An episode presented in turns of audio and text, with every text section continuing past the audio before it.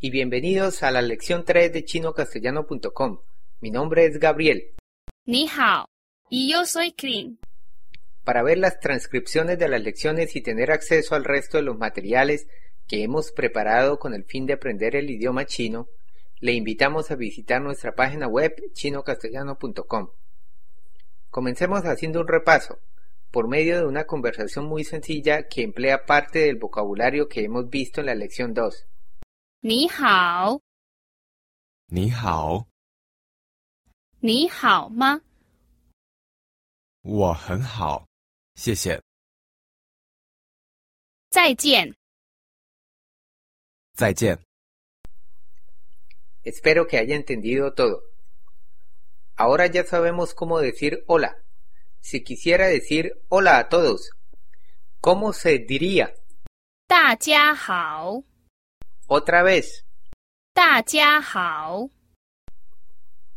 hao. Vayamos por partes. Esta es una palabra interesante. Aquí hay tres palabras, dos de las cuales son nuevas. Recomiendo de manera muy especial consultar el enlace del vocabulario de esta lección para conocer la forma como se escriben los caracteres en chino, tener un entendimiento más completo del idioma, lo cual es un aspecto fundamental especialmente en etapas posteriores. La primera es 大 que tiene el cuarto tono. El carácter 大 significa grande. Si consulta la forma de este carácter en nuestro sitio web, podrá ver que se parece a una persona estirando sus brazos para mostrar que algo es grande. Fascinante, ¿verdad? La segunda palabra es 家 que tiene el primer tono. El carácter 家 significa hogar, casa o familia.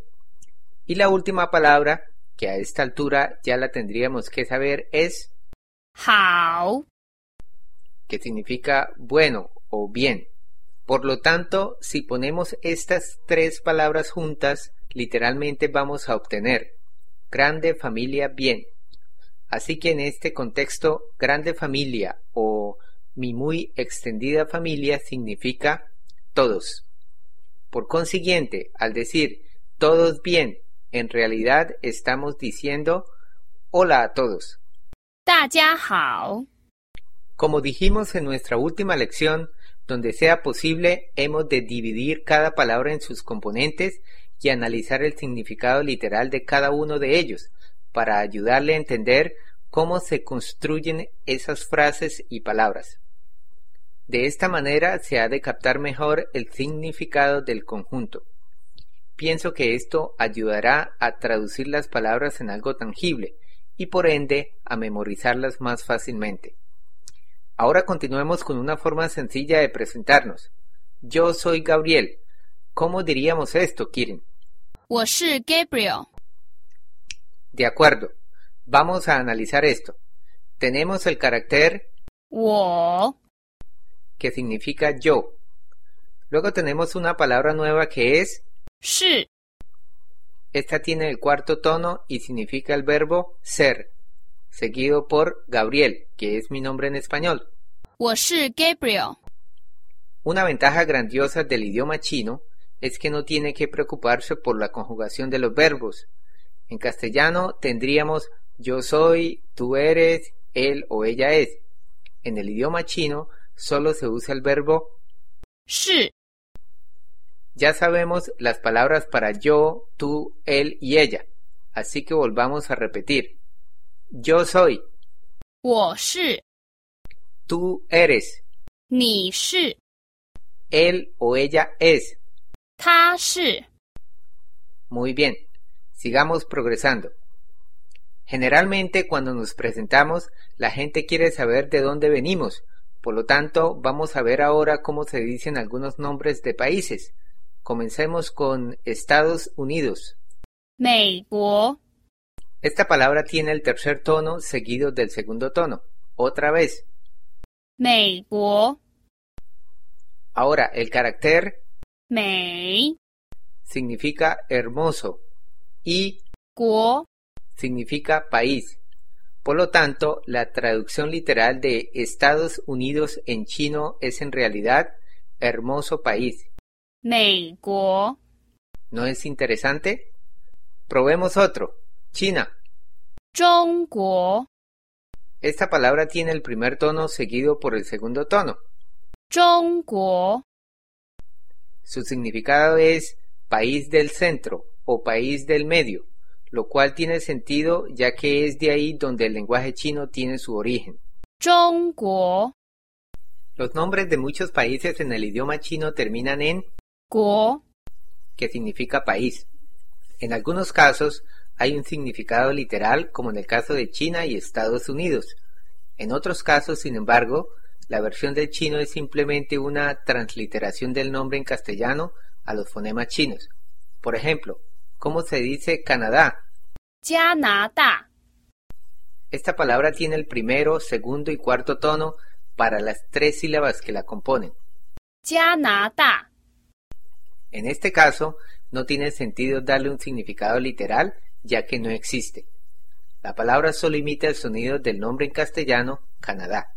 加拿大， Practiquemos con otro país, Inglaterra. 英国， Ese es el primer tono, 英 seguido por 国，英国， ¿qué pasa con Francia?